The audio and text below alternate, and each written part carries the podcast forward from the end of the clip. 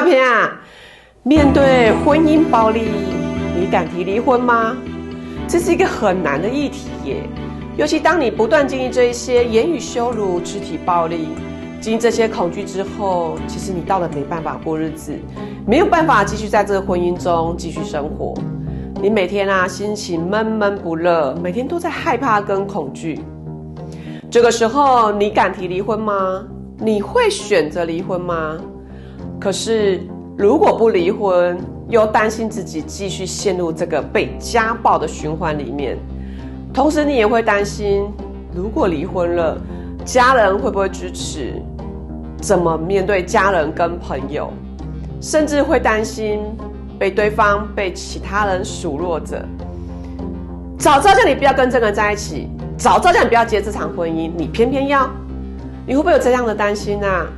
你其实明明知道这都是一场暴力的循环，你也知道自己没办法继续过日子，可是到底为什么你要留在这个婚姻中？你常常在想啊，为什么是自己经历了这一场婚姻？为什么自己婚姻变成这个样子？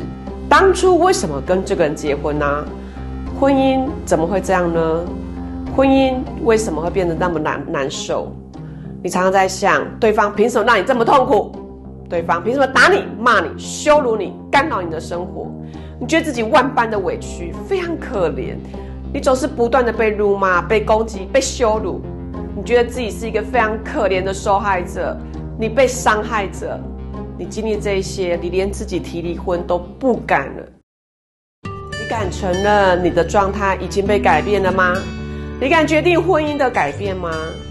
你又如何去承认你经历了一场？婚姻的家暴，你要如何去承认你即将经历婚姻改变这个状态？